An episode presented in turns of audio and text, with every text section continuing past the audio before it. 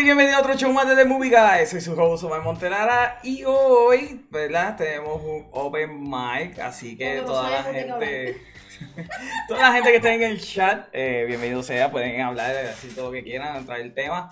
Um, vamos a empezar con las introducciones. Eh, Melanie, ¿de dónde tú vienes?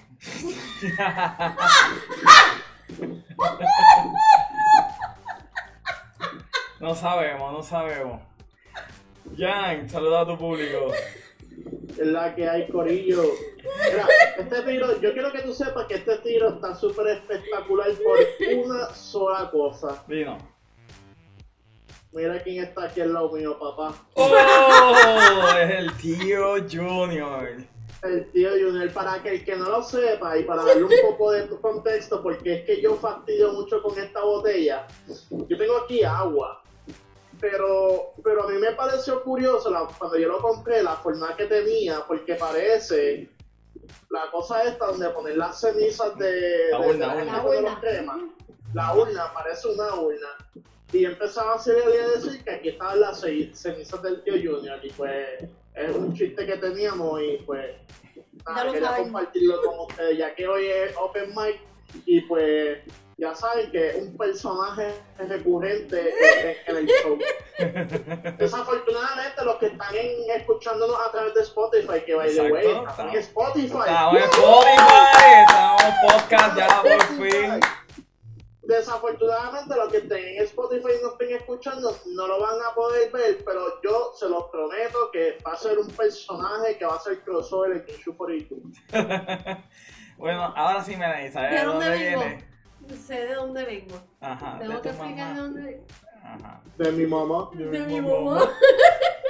De Big Bang Venture, porque ya que ya no puede coger nada en serio. Anyway, ¿Tú estamos, la pregunta que tú me hiciste? Ah, me importa. ¿De dónde vienes? anyway, estamos en celebración, gente. América volvió a lanzar un cohete en el día de hoy. Elon Musk nos llevó al espacio por fin. Eh, no, Esto no tiene que ver nada con películas no da nada, con película, pero yo es- estoy súper hypeado. es algo de, de nerdos. Este, y yo tengo que decir que yo quiero estar en el fucking cohete adentro, porque eso se ve tan futurístico. La pantalla era touch y toda la madre, ellos iban a manejar la fucking mierda esa. Mira, Estamos en la, estamos en la hora PG, nena. Ah. Son las- Ay, Dios mío, las 8 de ay. la noche. ¡Ay! Vamos a Anyway. comportarnos. Vamos Omar, a a ti no te ven niños de audiencia, 13 nena. años, a ti te ve gente ya adulta.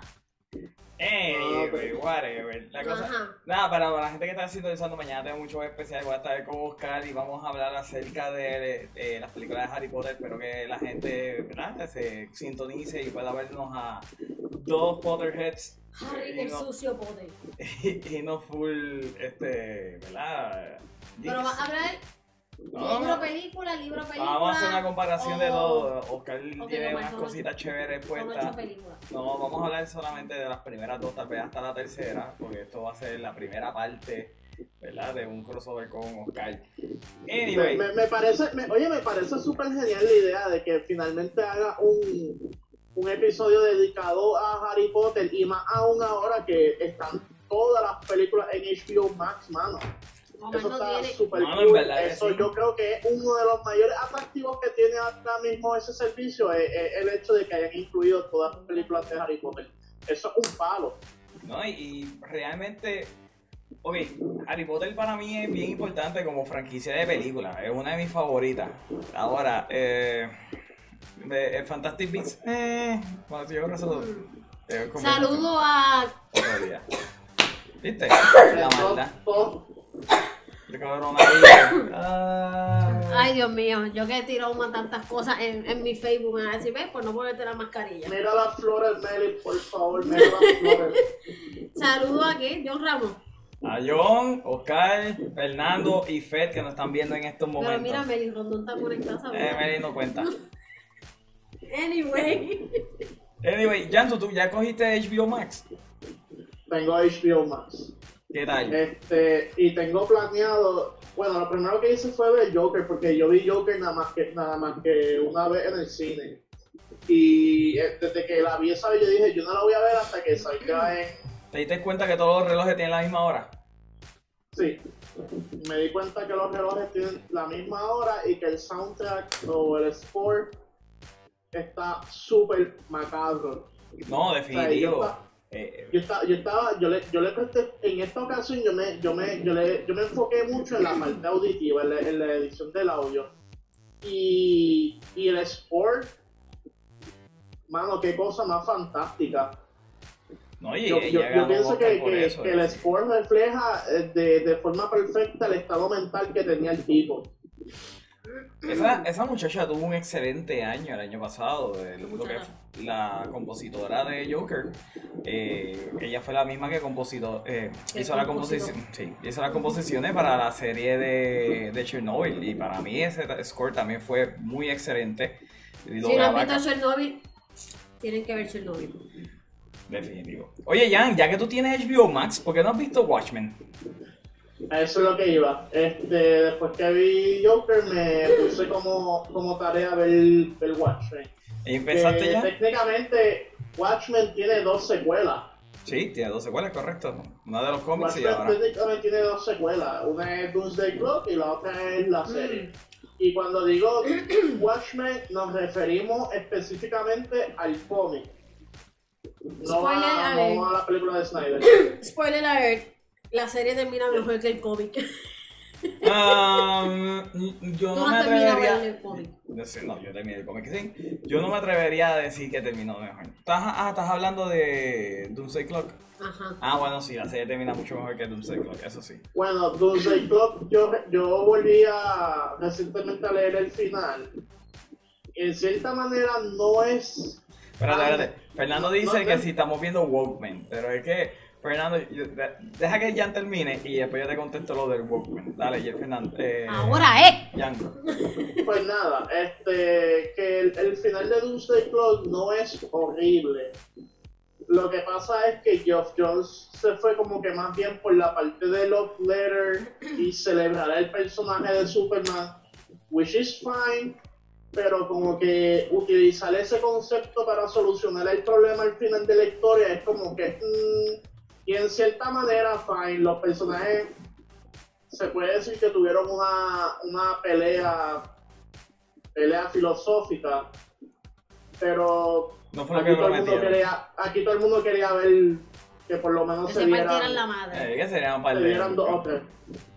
Yo Lo que, realmente. pasa es que, eh, lo que pasa es que con el ejemplar número 10, con el ejemplar número 10 tú dices como que there's no way que Superman le vaya a ganar a este tipo. Loco, el tipo cogió el Justice League entero y, y lo tostoneó. Hay una parte que todos los, los magos, incluyendo Constantine, que hacen como que un spell junto y él como que agarra el spell y dice como que, ah, qué cool, esto es como un glitch en, la- en el universo y lo deshace. Wow. Y Yo realmente no he leído Doomsday Clock. It's fun. I guess, este, pero un poco frustrante saber que, que todo lo que se estaba tratando de establecer en aquel entonces con, con esta cuestión de Rebirth, al final del día es como que, según, según Scott Snyder en, en Metal, este, todo esto ocurrió fuera de, de la realidad de lo que, lo que estaba ocurriendo en Metal, como que fue una realidad alterna o algo así por el estilo, y pues, I don't know. Pero cada cual, ¿verdad? El que llega a su conclusión cuando lo lea. Personalmente digo que fue bueno, pero yo mucho a que desear al final. Fíjate, la verdad, ahora llegando a lo que dijo Fernando acerca de Walkman. Yo realmente es yo vi los- las críticas de la gente diciendo eso, de que era woke y todo eso, y por, por esa razón yo como que me, me abstuve de ver la serie por mucho tiempo. Yo no, no la seguí desde que empezó. Eh, yo la vine a coger, creo que cuando estaba en penúltimo episodio fue que la vimos, empezamos a verla, algo así fue, creo que fue en penúltimo episodio, que lo que faltaba era el último. Y yo tengo que decir que no, mano, en verdad la serie no es woke. Woke es tal vez eh, Captain Marvel. Captain Marvel yo lo sentí woke. Eh, Watchmen, para nada. Eh, básicamente Watchmen trataba de todo eso mismo en los 80. O sea, eh, tú tenías personajes que tenían... ¿Cómo se dice? Bite, ¿verdad? Se creía que Ozymandias era homosexual y eso era lo que decía Rosech en su, en su journal. Y varios temas sociales que se tocaba en Watchmen.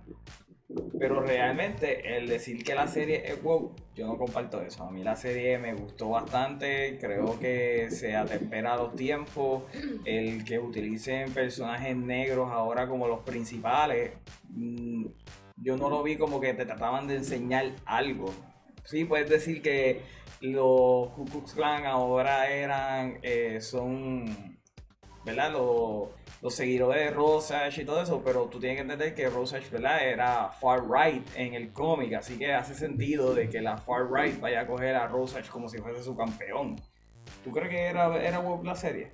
Realmente no, yo no la, yo no la tomé como si fuera woke, porque todo, todo se sintió fluido. Sí. Y, y esa es la diferencia de esta serie a, por ejemplo, la de CW, que todo es forzado, Yeah. todo lo que te quieren meter es forzado. Esta se sintió súper fluida todo. Entiendo que a lo mejor Fernando, el, porque yo había hablado una vez con Fernando de esto, creo que lo de Fernando puede ser también que él me había dicho que de que Manhattan dejó a, a Lowry porque for some reason, no me acuerdo ahora mismo qué fue lo que me dijo Fernando, exactamente las palabras, yo sé por qué dejó a Lori, pero no me acuerdo la palabra que me dijo Fernando. Y que de momento ahora siente amor por el personaje de Regina, no sé cómo se llama ella. Y pues ahora está enamorado y no sé qué. ¿No es Regina King? Regina King, esa misma. Ah, dice Fernando que woke no significa forzado. Pero, pero es que Watchmen es político. De por sí el, el cómic era bien político. Entonces, Es una de las cosas que caracteriza el cómic, porque en, en- en el momento que se publica la historia, no era algo que se exploraba comúnmente a través de un cómic, no era el tipo de tema que se exploraba a través de un cómic, a pesar de que sí previamente se habían tocado ciertos temas sociales, como yo había dado, por ejemplo, en el episodio de, de- dedicado a Spider-Man, que yo había dado el, el- el dato de, del Comic Book Authority eh, sobre el tema de las drogas. ajá, ajá.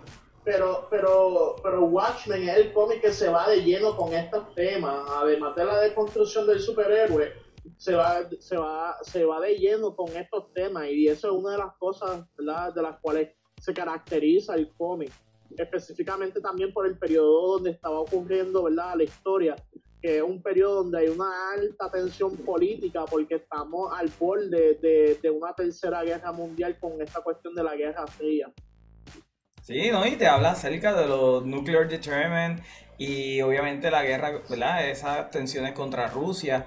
Plus que Watchmen se publica bajo la administración de Reagan y te ponen en este mundo alterno donde Nixon, que es, ¿verdad? El presidente más corrupto que ha tenido Estados Unidos y el único que ha sido despedido, te lo ponen como que ha ganado cinco veces. O sea que él hay una eh, rompe con la constitución de los Estados Unidos donde, ¿verdad? Se hizo una enmienda y solamente pueden servir dos veces después de Franklin Delano Roosevelt. Así que para mí Watchmen siempre ha sido político. La serie ahora no me parece que se que hace algo diferente. Él dice puede ser woke, woke, aunque sea eh, sutil. Después Fernando nos dice, para darte un ejemplo, el primer superhéroe resultó que era un doble minoría. Al final del show te dan el hint de que el personaje más poderoso del mundo es también alguien de minoría. Ese tipo de cosas, woke. Pero, Pero que, Pero- que eh, hay que Es que no se- por no- definir ¿Cómo que se que- llama a qué el nos primer referimos superhéroe? con, con, con lo que es woke.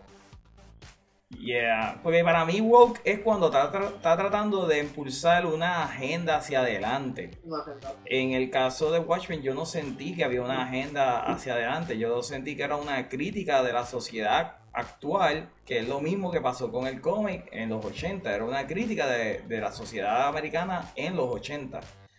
Eh, nuevamente, no le veo la parte de woke. ¿Cómo se llama el primer superhéroe? Olvida el nombre. Eh, el primer superhéroe es Who the Justice. Ese mismo. Que pues era negro y era gay. Ok, exacto. Ya, ya, pues si no lo sabía. Bueno, la Ah, parte, la parte de que Se me la- había olvidado. en el Sí, cómic, ya, yo- ya, ya yo lo sabía. en el cómic te dejan entender que Who the Justice era gay. O por lo menos hay Bastante hints. claro. Exacto, hay hints claros de que él es gay. No tanto en la película, al menos, ¿verdad? Más que la, la escena donde eh, Jude Justice pelea con el comedian y él le dice esto es lo que te gusta, ¿verdad? Esa es la única parte que te dan a entender que él como que es queer de alguna manera. Pero en la, en la serie ahora, pues te dan a entender que sí que era gay, pero la diferencia es que era un hombre negro que se disfrazaba de blanco, o sea, se pintaba las manos para que se vieran de blanco y los ojos, pero utilizaba un hood, que fue el hood donde lo cogieron y, y lo ahorcaron. Entonces, para mí lo hace más catártico el que el personaje sea negro de por sí, y por eso es, en él utilizó su lynching para crear a su superhéroe.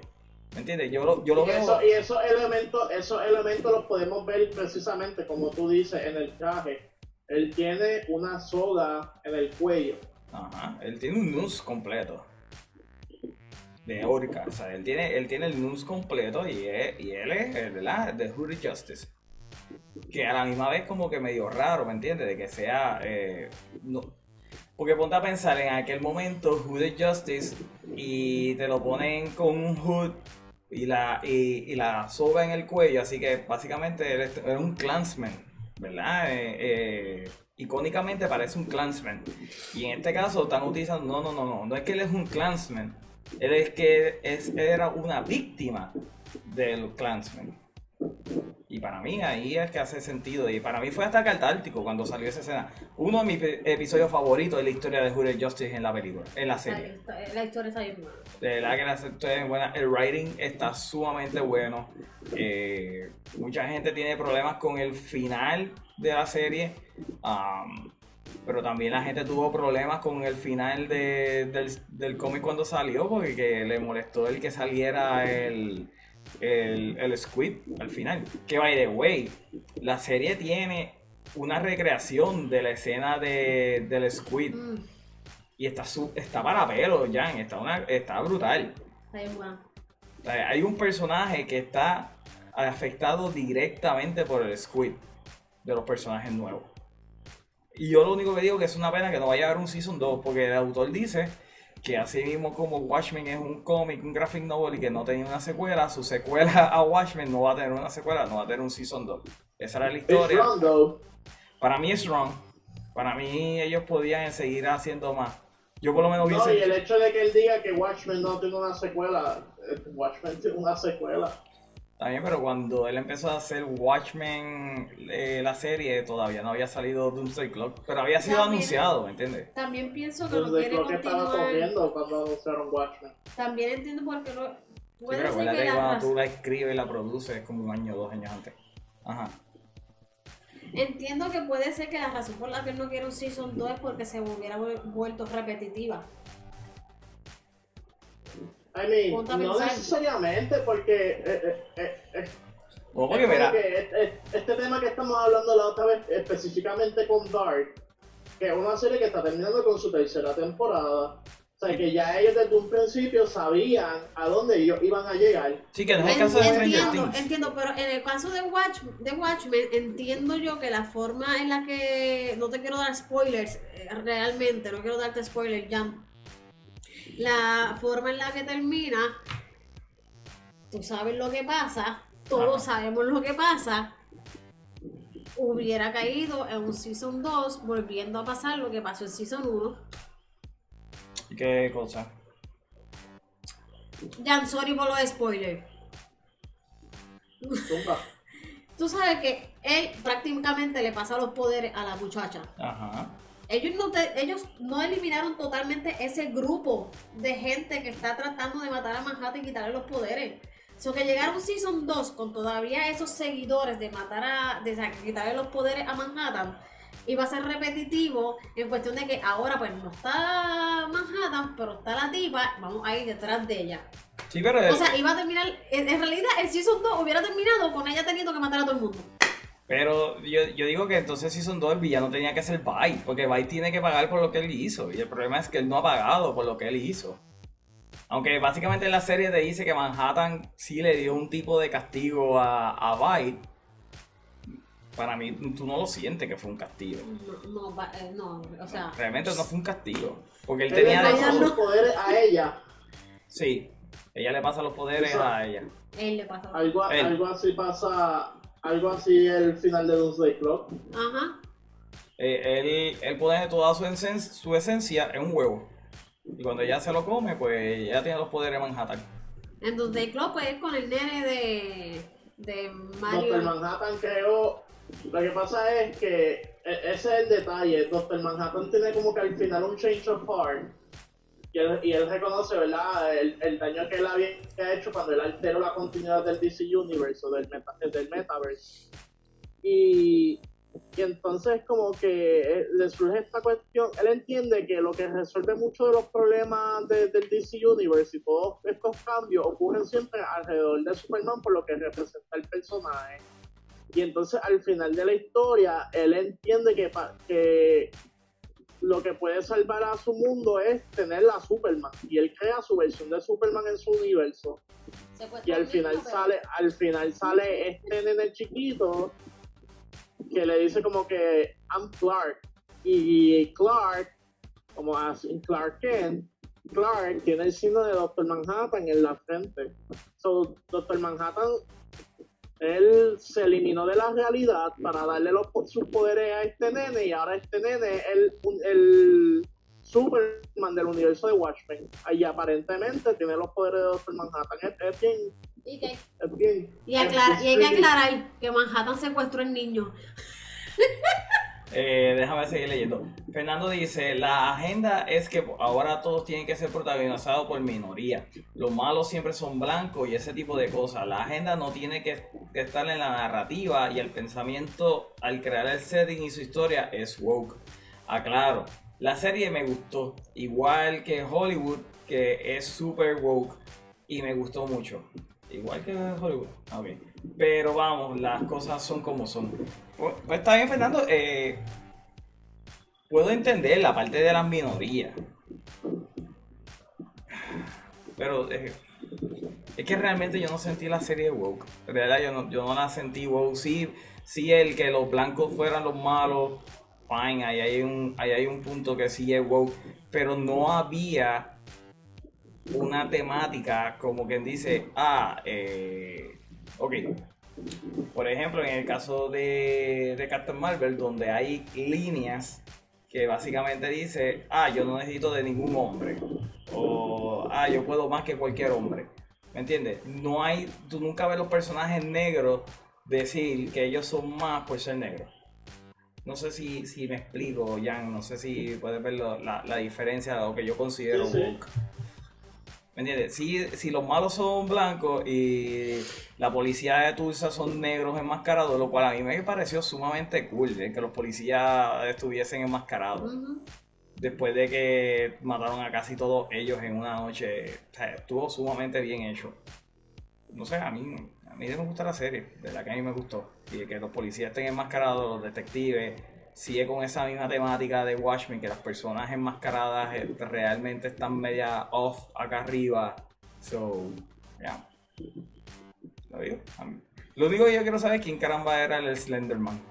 Digo, era, era Loopman, el hombre de- Ah. de, de- el flaquito que se echa loop para tirarse por la alcantarilla. Ay, yo, yo siempre pensé que Sí. para que andaba con Lori. Todo el mundo piensa, piensa que es el que anda con Lori. Este, y otra cosa, tipo. What? hay un tipo, hay una escena super random donde está, eh, Lori, ¿era Lori? No me acuerdo ahora porque tengo que ver la serie otra vez, pero Sí, hay- era Lori y el personaje de. es como que hay un crime scene y de repente cuando miran está este tipo raro, vesti- bien flaco, como Peter Languila, bien flaco. Es con, con un onesie, ¿verdad? Y Plateado. máscara, plateado. Entonces eh, van detrás de él corriendo porque como que hello, porque este tipo raro está aquí mirando y el tipo se va corriendo, se empieza a echar loop por toda la, por todo el cuerpo, se tira al piso y se mete por debajo, eh, por las alcantarillas estas de, de agua de, Por de donde sale lluvia. Pennywise. Por donde sale Pennywise. Pues coge y se mete por ahí. Y entonces como que salió solamente esa escena, nadie sabe quién es él, y el internet le puso Loopman a él porque no tenía nombre. Y no sabe más nada, esa es la cuestión. El tipo es como que, ajá, gracias. Porque pues, ¡Wow!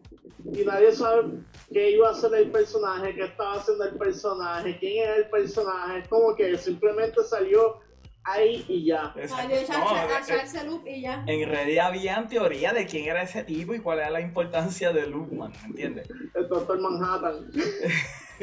Entonces, algo, eh, algo que también en la película, digo, en la serie dicen, o dejan entredicho, es que Nairo está encerrado, está en la cárcel, Ah. pero nunca te dicen por qué.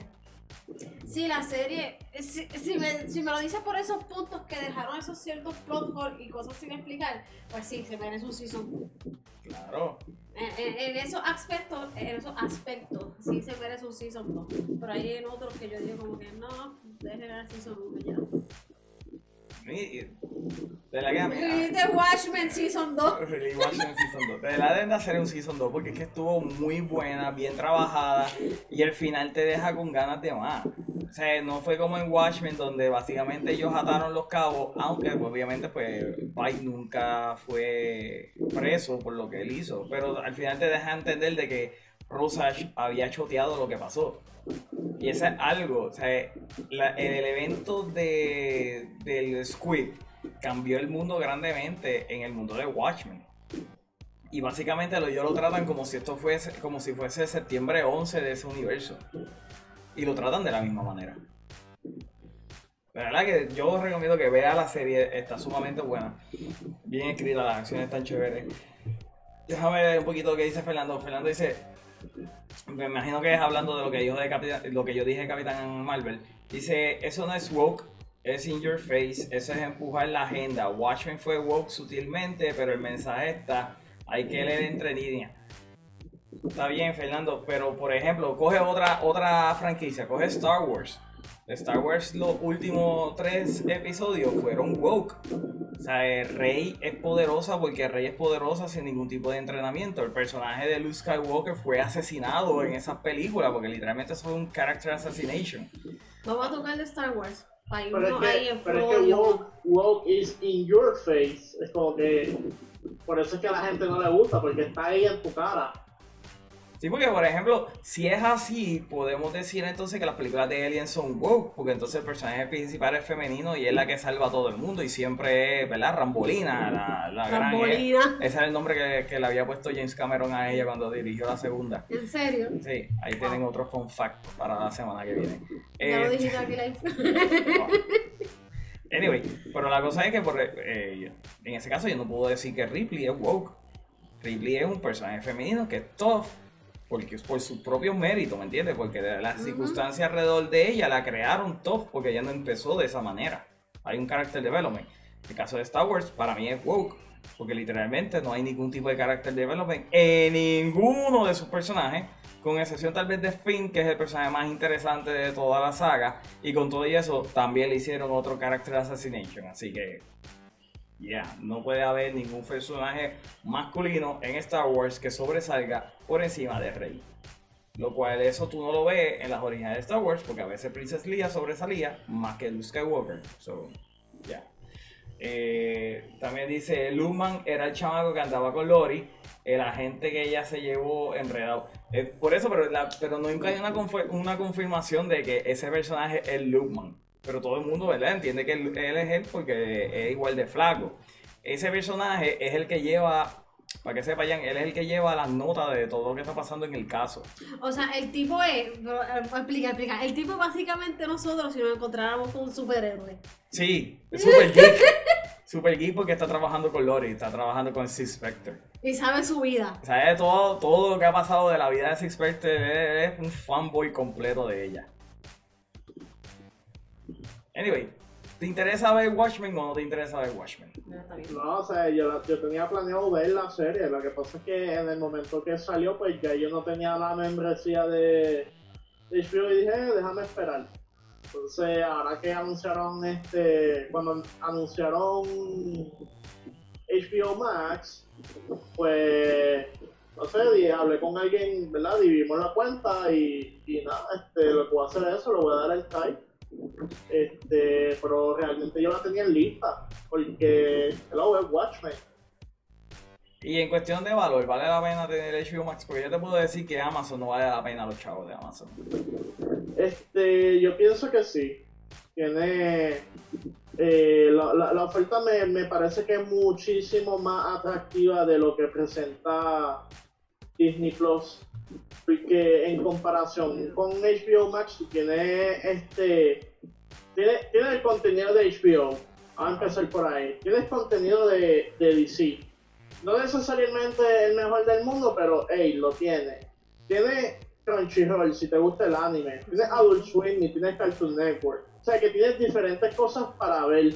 En el caso de Disney Plus, es como que si no veo Marvel o Star Wars, que voy a ver Disney. No necesariamente soy el más fanático del, de, de- de la- del contenido de Disney. So, por esa parte, pues no me parece tan, tan Disney Plus, me parece un poco más inferior a, a- en comparación con HBO Max. Yo pienso que HBO Max sí vale la pena. Yo estoy contigo, a mí Disney Plus no me gusta. ¿A ti te gusta? No, eh, eh, yo no veo nada de Disney Plus, by the way. Eh, más, allá, más allá de Marvel y Star Wars, que otro contenido ellos me pueden Yo ofrecer a mí entré- National Geographic. Y ESPN es como que, eh, no sé. Yo entré y vi la librería de, de HBO Max porque pues te dejan ver, te dejan ver todo lo que tiene en el app, aunque no tengan la membresía. Y realmente su catálogo está mucho mejor que el de Disney. Aunque Disney tenga más cosas, pero realmente son cosas que a uno no le importa. No, que a ti no te importa. Bueno, a la gente que tenga hijos menores de 6 años, pues sí le va a importar. Pero, a la gente- Pero, pero aún así, como que pero Netflix se mantiene en el tope. Ah, bueno, pero luego Netflix, ellos gastan demasiado de dinero en producción todos los años, billones de dólares en producción. O sea, y para colmo, no todo es bueno. Es que realmente el problema que tiene Disney para mí ahora mismo es que ellos se tiraron full rita en una aplicación, un streaming service, con todas sus películas de niños. Obviamente el adulto es el que lo va a pagar. Y yo teniendo hijos, ahora mismo son unos mangazones, pero si yo tuviera, si los, mis hijos fueran pequeños, ¿tú te crees que yo voy a pagar un streaming service el cual yo no pueda aprovecharlo? Pero es que tienen cosas para adultos también. Digo, no tienen cosas violentas para adultos, pero hay cosas para adultos. Pero Mandalorian. precisamente, ese, Es Mandalorian nada tienen- es manda- es- por eso, eso es lo que estaba diciendo, que es como que Star Wars, Marvel y... Que no by the way, estar bien de Star Wars y de Marvel. En el caso de Netflix, ¿verdad? Para hacer el ejemplo, es como que, ok, tengo contenido para, para los nenes, pues cuando ellos terminen voy a ver La Casa de Papel, pero hoy me siento entonces aburrido de La Casa de Papel, voy a ver Dark. Eso es lo que me refiero. Que ves que hay más en términos de variedad, pues eh, Disney Plus, pues cogea bastante. La. Y eso, eso es lo que, eh, ¿verdad? En, en términos de comparación, para mí HBO Max es superior a, a Disney Plus. La pregunta es qué Disney va a hacer con las películas de adultos que ellos tienen. Porque vamos a hablar claro, Disney son dueños de Die Hard ahora mismo. Son dueños de Alien, son dueños de Predator. O sea, esas películas, ¿cuándo las vamos a ver en un streaming service? Ellos tienen la ventaja de que tienen el paquete con Hulu, ¿verdad? Esa es otra cosa que hay que mencionar. Eh, ellos tienen el paquete con Hulu, que pues en cierta manera pues lo añades, pero aún así es como que, pero si yo lo que quiero es, es- es- es- Hulu, pues no me quiero quedar con el paquete de Disney Plus. No se canceló Disney Plus. Pero, pero ese contenido mature, pues que lo tire en mano pa- para Hulu y ya. Yo quiero ver Alien, yo quiero tener todas las películas de Alien y Predator en una misma plataforma. Yo no sé tú, me parecería súper genial. So, yo no, no, no, no entiendo, ¿verdad? A lo mejor lo que no quieren es lastimar su brand, lo cual es totalmente comprensible. Pero si usan Hulu, yo creo que por esa parte, pues se protegen bastante bien y pueden publicar ese tipo de contenido más adulto a través de esa plataforma. No sé, lo veo de esa manera. Bueno, a mí me gustaría también ver Alien y tener a Predator en una misma plataforma. Específicamente, no sé tú, pero a mí me gustó Alien vs Predator la primera. La segunda no tanto, pero a mí me gustó la primera. que dice Kevin que tenemos eco. Pues no puedo hacer nada con el eco, Kevin. He hecho de, tratado de, de todo, tratar de eliminar el eco. Hablando de Disney Plus, vi Mandalorian finalmente.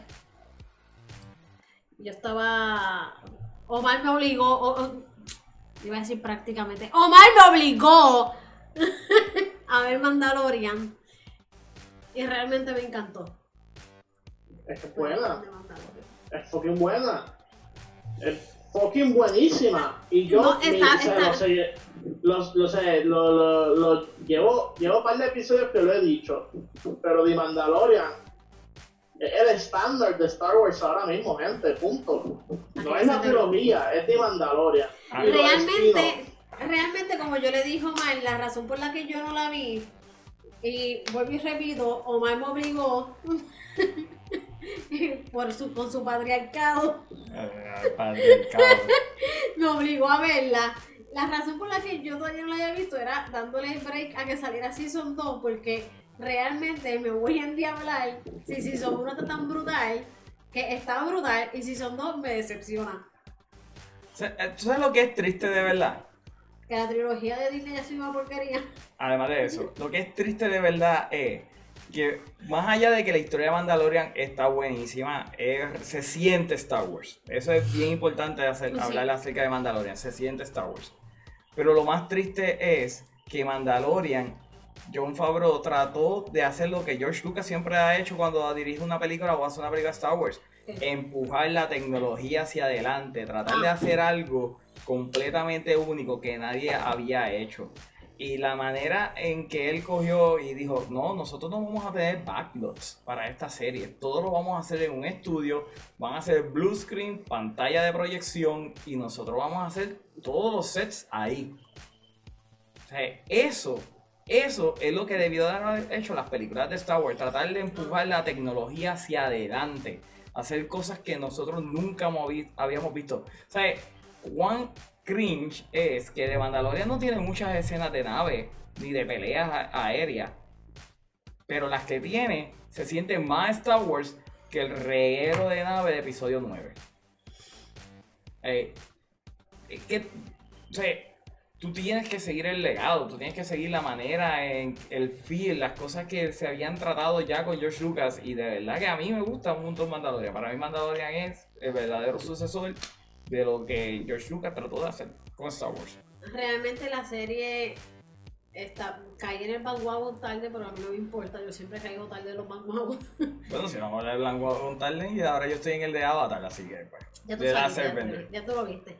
Este, de verdad que me encantó, me encantó. No hay un episodio que tú digas, diantre, qué aburrido, qué porquería, porque me cogí un par de veces como que Omar querías, obviamente trabajaba el otro día, no, que vamos a dormir, no, pero vamos a ver este otro episodio. Lo bueno que también eran cortos. ¿Te acuerdas que mucha gente se quejó de que eran cortos? Ah, que debe ser más largo. A mí me gusta que eran de, de- de media hora 45 minutos. Justo y necesario. Exacto. Es que cuando tú sabes la historia que tú quieres llevar, cuando tú sabes dónde te quieres dirigir, tú no necesitas tener una hora y pico de, de, de, de episodio cuando tú vas a hacer todo ahí bien conciso. No, y coger directores que les gustaba la franquicia, que saben bregar con efectos especiales, que cada uno trajo sus diferentes voces a la serie. Y cogieron todo, cogieron a Taika Waititi, director de películas, y los otros dos eran directores de cosas de sci-fi. Lo voy a meter en la cara el que hable mal de Taika. No, Taika, Taika es la bestia. Yo estoy pompeado con ver la película de Taika de Star Wars. Ay, mira, esto era un. Después voy a sacar otro tema de este Open Open Mic. Mic. Déjame ver un poquito. Eh, Fernando dice, Alien era una Alien es una franquicia original. Watchmen y Star Wars son franquicias que adaptaron y cambiaron para ser woke. Ripley siempre fue la protagonista, no la cambian, no la cambiaron en una secuela por una transexual o algo así. Pero dale, sigan con otro tema. Ah. Este, este- Fernando se fue ahí I'm como so que- sorry, Fernando.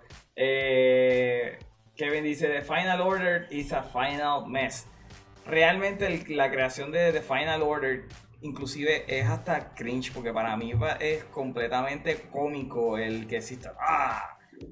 primero teníamos the first order and now we're gonna have the second, the final order. Y es como que, what?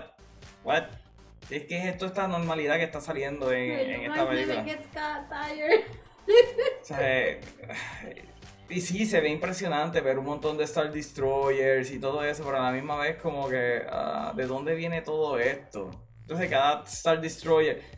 Porque, ok, la cosa es que al final te dice, no, que todos ellos están atados al planeta, no pueden salir, al menos que sea por las comunicaciones que están saliendo de la torre, fine.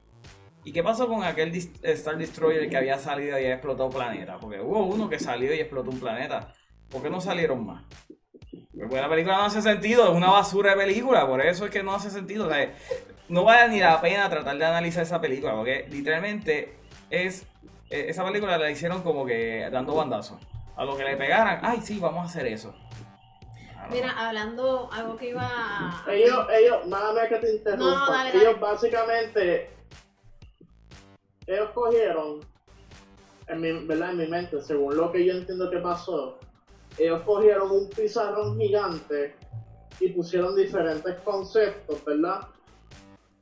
Sí. Naves gigantes, Star Destroyers, este, reguero de naves al final, besos random, force ceiling, estupideces así. Y entonces cogían papel mojado, bolas de papel mojado y las estrellaban contra la pared y en donde cayera, cayera papel, eso es lo que ellos Sí, ahí ponen va a en el libreto. Pero ok, ok, ¿y eso qué? ca- Escríbelo. tú Pero llegas, no hace sentido, olvídate, aquí no tiene que hacer sentido. Jan, tú llegaste a ver, eh, a leer o ver videos que hablaran acerca del script de Colin Trevorrow. Sí, y, y el- leí muchas noticias, eso sí. Sí, tú a contar, tú a contar. El, el, el script de Colin Trevorrow era hermoso. O sea, no Era una, sabemos. jo- era una joyita. Era una joya, realmente era una joya. Nosotros nunca vamos a saber si eso iba a hacer sentido o no, o si iba a ser mejor película, ¿verdad? Porque un script no te va a dar. Un buen script no, no se traduce a una excelente película. Si el director lo hace, lo hace mal, lo hace mal. Pero por lo menos en papel. En papel, iba a estar brutal. Y algo que me gustaba era, uno, expandía el universo, o sea, expandía el mito. Que se supone que ese es el propósito de las películas de Star Wars. Exacto, porque para qué rayos tú quieres una película, tres películas, que no expanden ni en el mito de Star Wars, ni en la fuerza, ni en los personajes Skywalker. ¿Para qué tú quieres tres películas que realmente no hacen nada, no componen nada? Todo volvió a lo mismo. Exactamente. Así que cuando tú ves el de Colin Trevorrow, el de Colin Trevorrow iba a impulsar completamente la historia hacia adelante. Primero, pagaba homenaje a las precuelas. ¿Por qué? Salía Coruscant. Que en estas, en estas películas ni siquiera te mencionan nombres de planetas que uno conoce. Más que Tatooine. Porque es el único planeta que pueden mencionar. Tatooine y Endor. Mano, pero y los otros planetas que eran sumamente cool. No existen, se desaparecieron del universo. No, no son Como la pieza del mapa que siempre estuvo ahí, pero ajá. Eh, ¿En qué mente cabe que una, una república que siempre ha tenido una, una capital por miles de años, después se convierte en imperio, la misma ciudad sigue siendo la capital y que cuando venga la nueva república, no, es otra capital. Y va a moverse, mira qué cosa más ridícula, la capital se va a mover cada cuatro años. O sea, cada cuatro años tiene que construir un nuevo senado, tiene que hacer un nuevo... O sea, what the hell. No hace nada de sentido. Si- Sin embargo, si hubiesen puesto Tatooine, digo, de Tatooine Coruscant otra vez, como que en la capital, hace sentido, porque yo no sé tú, ¿verdad? Pero el Imperio Romano se cayó hace un montón de años, casi mil años atrás, y como quiera Roma sigue siendo la capital de Italia. Y siempre fue la capital del área. No sé. A, a lo mejor la cambiaron y nunca nos Eh, enteramos. bueno, la cambiaron una vez, la cambiaron, ¿verdad? Al- a, a Istambul, pero, pero por lo menos en Europa siempre fue Roma la capital. So, no sé. Eso no me hace sentido de que hayan cambiado la capital. No es solo eso, va. Después tú tienes que te iban a enseñar los wheels. Tú llegaste a ver Clone Wars, Jan. Yeah. Tú, tú no lo viste. No, yo no, eso es algo que todavía no he visto, Clone Wars. Pues tú te acuerdas del el planeta de Mortis.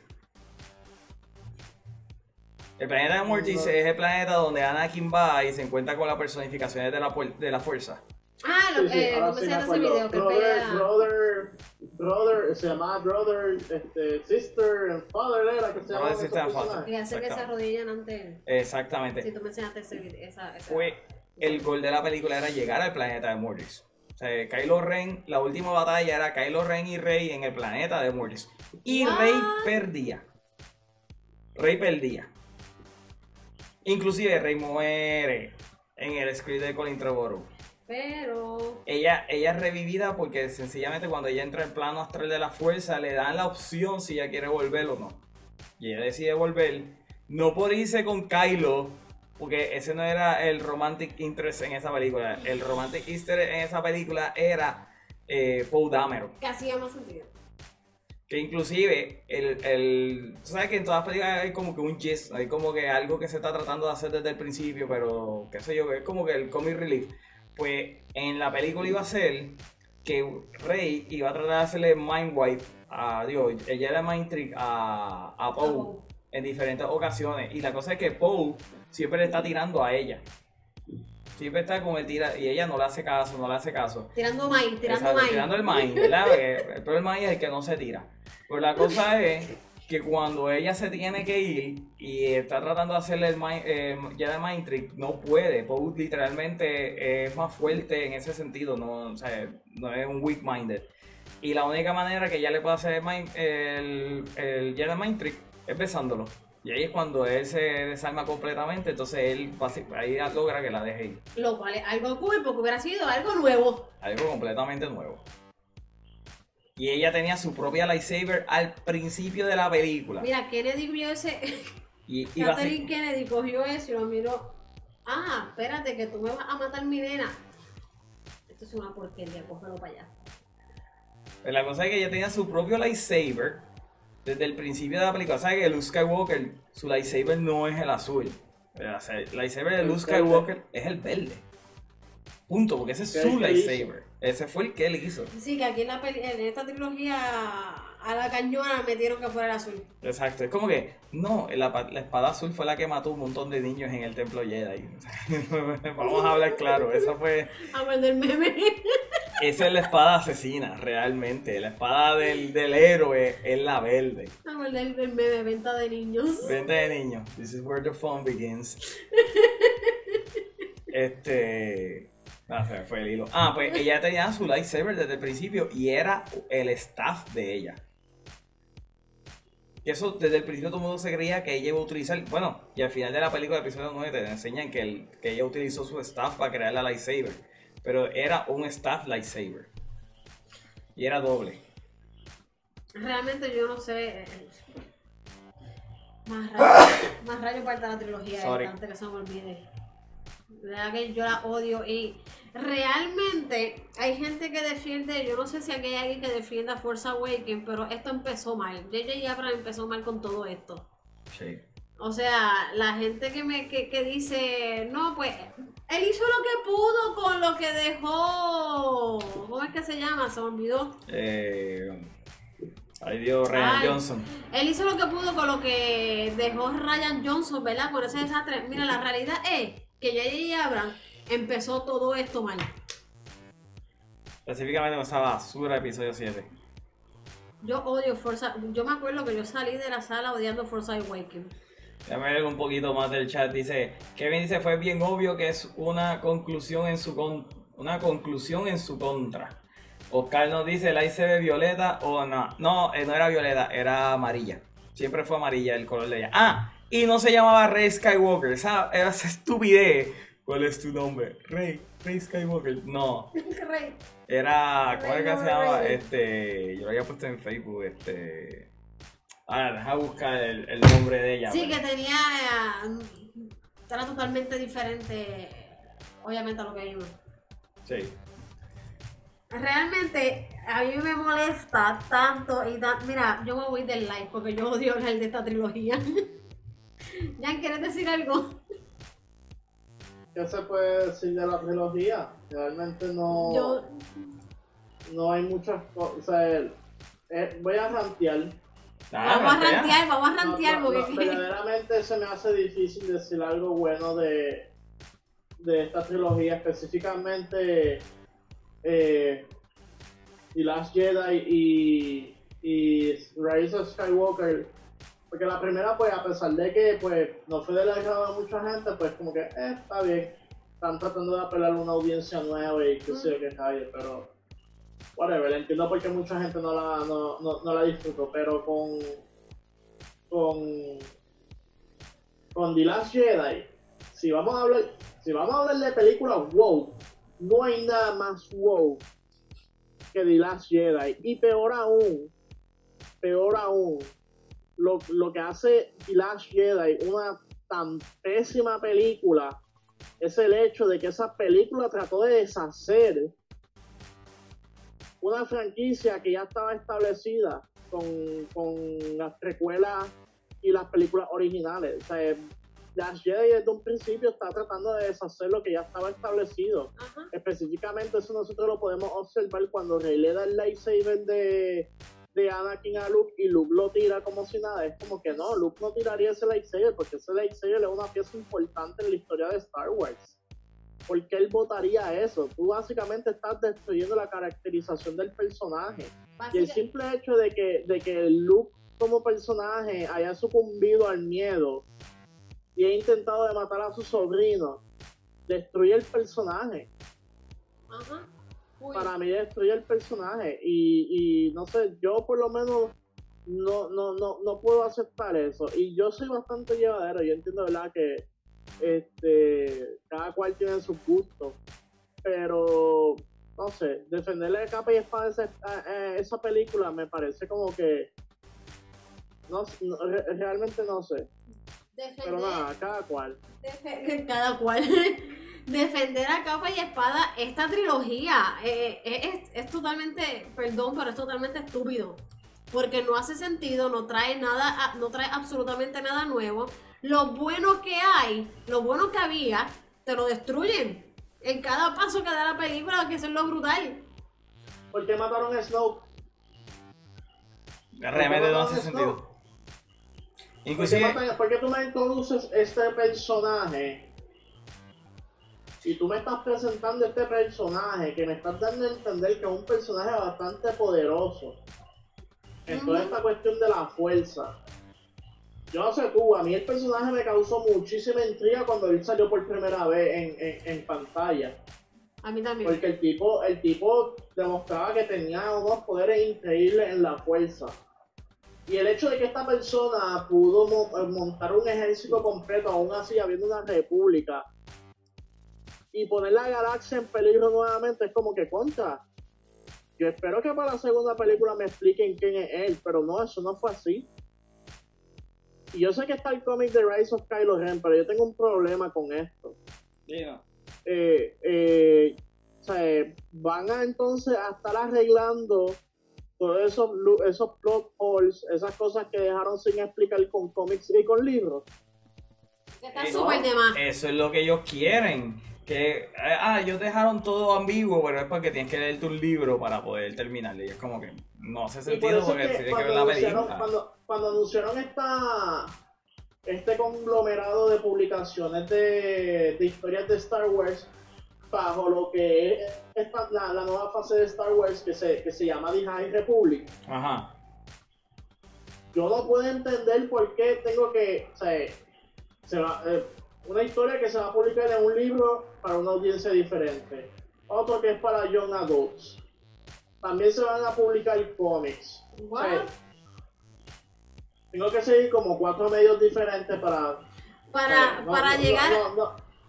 En, en el caso de High Republic, pues la ventaja es que, que no es una película. No es una película y, y es algo que no, que verdad, que en el, en el, ¿verdad? Cuando, esta cuestión cuando Disney coge los derechos de Star Wars, pues el, el, el canon, el canon, el canon, el canon que ya estaba establecido con, con estos cómics de, de lo que es Legend ahora, pues eso pues quedó atrás. Y ese, ese lapso de tiempo pues estaba ahí no había nada todavía escrito. So, anuncian lo de High Republic. Y en cierta manera sí, está interesante saber qué pasó durante ese periodo, pero el hecho de que yo tenga que seguir un montón de libros, Solana. Era el nombre, hermana mía, ya me acordé. Rey Solana era el, el nombre que le había puesto a, a Rey Colin Trevorrow. No era Rey Palpatine ni Rey Skywalker. Mala mía, puedes seguir. Pues nada. Sí, tener este, que seguir libros, tener que seguir cómics, tener que seguir aquí, tener que seguir allá, cuando tú pudiste haber hecho tres condenadas películas haciendo todo eso. Bien. Exacto. películas Bien. Y no sé, yo pienso que. Mano, esas películas las ven ellos, los, los altos ejecutivos. Sumo yo, ¿verdad? Y hacen pruebas y toda esta cuestión. Chicos, lo mismo que pasó con, con el Snyder Cut. Lo Eh, otro era, espérate, ellos- ahí entendí eso, lo otro era que Finn era Force sensitive. Era for sensitive full. Pero lo que, yo- lo que yo voy es que es lo mismo que pasó con el Snyder. Ellos ven la película, ellos tratan de apelar al el denominador común. Y así no se puede. ¿Por qué? Porque Star Wars fue creada por, por una persona, por un autor, una persona que tenía una visión. ¿Me entiendes?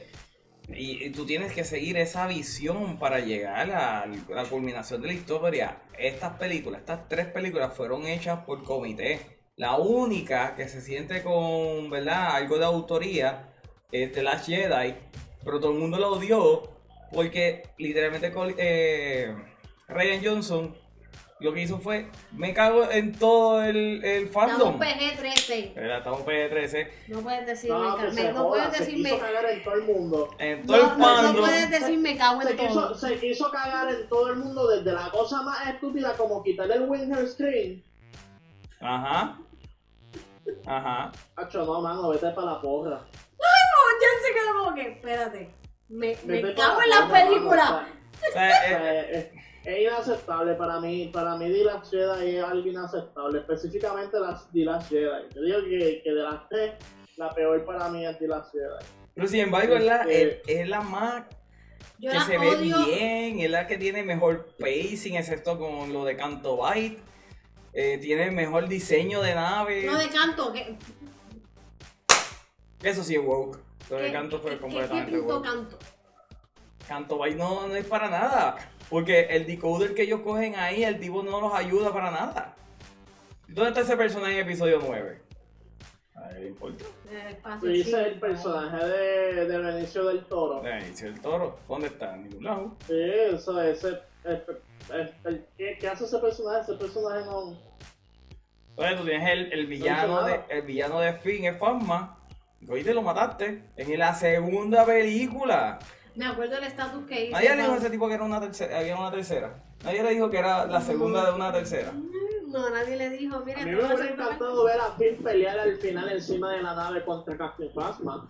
No sé tú. Claro, Imagínate esa escena. Y, que lo hubiese matado. No, sé, no, es- no es que lo hubiese. Que Fasma se cayó de la nave o se reparó o que, qué sé yo, vino Poe y le tiró un laser con el. Básicamente lo que pasó es, o sea... Exacto, no, no, no, que, que Finn le haya ganado a ella.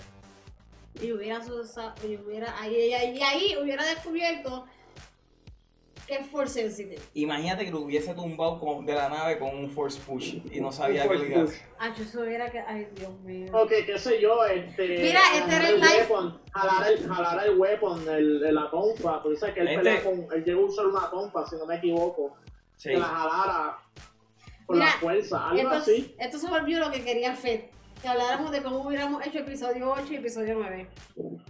Pues episodio 9 realmente yo lo hubiese hecho lo que hizo Colin Trevorrow, porque para mí lo que escribió Colin Trevorrow hacía, su, eh, hacía sentido. Realmente, tú sabes que, que a mí desde las Jedi a mí no me molestó. Lo único que no me molestó fue como murió Luke. Pues mira, si te ibas a deshacer de personaje, como mal había dicho, eh, un Wise, uno de los personajes Wise iba a morir. Omar predijo que se iba a morir Han Solo, ¿verdad? Harrison Ford se quiere morir desde la primera de Star Wars. La segunda, la segunda. este. A mí no me molestó cómo murió Luke porque he died by his own terms, básicamente. Pero a mí sí me molestó algo y. Aparte de toda la mierda que hicieron con él, es que él, esa pelea con Kylo, a mí me la explota. Me la explota, me la explota, me la explota porque eso fue debió de haber. I mean, demuestra lo, lo brutal que estaba Luke eh, como Jedi Master, pero esa pelea debió de ser un tú a tú. De verdad. Que él estuviera presente allí dándole la paliza a Kylo, no esa porquería que nos dieron. Que no se tiran el Christopher Nolan. Después si querían matar, después si querían matar a Luke, que Luke muriera como murió. It was cool. Pero que I know, I know, No. debió de morir en, la, en el episodio 9. No es eso, es que lo que estas películas introducen algo estúpido. You can OD on the force. O sea, tú te puedes tener una sobredosis de la fuerza. O sea, Luke Skywalker, pues, literalmente dos por encima del bigote. Luke Skywalker util- sobreutilizó la fuerza y por tal razón murió. De la misma manera, Leia hace un OD. ¿Cómo rayos Disney aprueba que el personaje de Carrie Fisher muera por una sobredosis de la fuerza cuando saben la historia de, de Carrie Fisher? No tan solo la historia, cómo murió Carrie Fisher. Exactamente. No. Eh, déjame ver un, po- un poquito. Dice Kevin, honestamente me sorprende que el mismo lightsaber de Anakin no se hubiese tornado color rojo. Perdone mi ignorancia, pero tendrán alguna respuesta para eso. Pues mira, Kevin, en el Lord original eh, lo- no existe el Kyber Crystal rojo. En, y en el Lord actual tampoco. Pero en el Lord original, el Kyber Crystal rojo no existe. Y por tal razón, los, los Sith creaban unos Kyber Crystal sintéticos para poder tener sus espadas rojas. En, la- en el canon de Disney, el Kyber Crystal son sentient, o sea que tienen pensamiento, tienen wills. Y los Sith tienen que corromper el Kyber Crystal, así que literalmente el cristal es rojo porque el cristal está sangrando. O sea, la lightsaber No, es roja. no, no está sangrando literalmente. O sea, pero es por eso, está sangrando. Y por eso es que existe la lightsaber roja. So que técnicamente, si Disney hubiese tenido eh, lo- el control de Star Wars en, en las precuelas, pues hubiese convertido la lightsaber roja por magia, pues, porque la, Anakin la convirtió roja con la fuerza. Pero no, es un cristal sintético. Además, la razón por la cual George Lucas no puso el lightsaber eh, rojo cuando Anakin se convirtió en Darth Vader es porque él entendía que en Mustafar la lightsaber roja se iba a perder con toda la lava que iba a haber en la pelea final. Y por eso decidió mantener la lightsaber azul. Eh, Como se perdieron sus piernas, como se perdieron sus manitas. Exactamente. Oscar nos dice, hablar de la nueva trilogía me dan ganas. No eres el único, papá. No eres el único. A mí también. Inclusive mi primer live lo hice con Oscar hablando de cerca del script de Colin Trevorrow. Ese fue el primer live que yo hice de otro comentario Fred puso. Ah, Fe dice, lo único que agradezco a Disney eh, por esa última trilogía fue Kylo. Pero es que Mira. no. ¿Sabes por qué no funciona Kylo Ren? Y discúlpame que no te, que, que te bloqueara. Patriarcado. La razón por la cual Kylo Ren no funciona en las nuevas películas de Star Wars, específicamente en la 9, es porque si Kylo Ren mata al villano grande, la razón por la cual tú tienes que tener dos villanos en una historia como Star Wars es porque hay un personaje que tú quieres redimir y el otro tiene que ser el absoluto villano. Kylo mata al absoluto villano y la única solución que realmente tenía eran o introducir otro villano absoluto o hacer a Kylo Ren irre- eh, Irredemible. irredemible. No se podía arreglar. Y para mí era más, eh, hacía más sentido hacerlo irredemible completamente. Que se fuera full al Darkseid. En el script de Colin Trevorrow, él no se vuelve bueno. Él se va full Darkseid. No tan solo, no tan solo Colin Trevorrow arregla a Kylo Ren y arregla el personaje de, de Rey, sino que también hay una batalla entre Luke Skywalker Ghost contra Kylo Ren.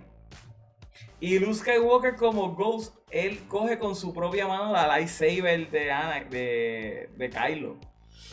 Eh, si buscan el script, tú lees, hay, hay escenas que tú las lees, tú te las imaginas, tú te imaginas a Luke Skywalker como fantasma cogiendo la lightsaber con su mano y tú te quedas como que... Anakin. O sea, ¿ah? De eso, Anakin o Luke. No, Luke. Yo dije Anakin. Sí, está Anakin. Ok, bueno, tú sabes, sale Luke Skywalker como Ghost cogiendo la lightsaber de Kylo Ren. O sea, eh, él le va a dar un swing y él como que la aguanta y le dice, yo te dije que yo iba a ser más poderoso si tú me, si tú me matabas. So, que literalmente- Mira, de ese script realmente necesito un libro. Es lo único que debe de existir. Un libro de ese script. Mira, Fed dice, so, los lightsabers de Disney de Star Wars son tampones. Got it. Oh my god. Técnicamente. Yes. Pero sí, they No. bleed now. Mira, realmente, realmente yo hubiera hecho con episodio 8 y episodio 9 lo que yo te había dicho hace tiempo, que, que me imaginaba que era lo que iban a hacer. Que Rey iba a salir que era Palpatine y pues iba a haber un switch en que Rey se iba a ir para el, para el, Para el Darkseid. para el Dark Side y Kylo se iba a ir para el Light Side. Y la gente que me diga a mí, nuevamente, como ya he dicho anteriormente en el Y programa. no como que, y, sorry, no como así por arte de magia, no, que se va a ir para allá, no. Que Rey iba a switcharse así mágicamente. Probablemente Disney se hubiera tirado, tirado eso. Pero si no, que yo le había dicho, una de las teorías que yo tenía era que ella era hija de, de Luke. Y él le había hecho Jedi Mind Trick. un Jedi Mind Trick y que ya se había olvidado de su niñez porque Luke pues, la estaba protegiendo por for some reason. Y que Kylo pues se iba, se iba a ir full Rita malo. Ella se iba a quedar en el light side y Kylo se iba a quedar malo. Y lo otro que tenía pensado era de que ella pues obviamente iba a ser eh, eh, Palpatine, pero que estaba infiltrada para destruir los Jedi desde adentro.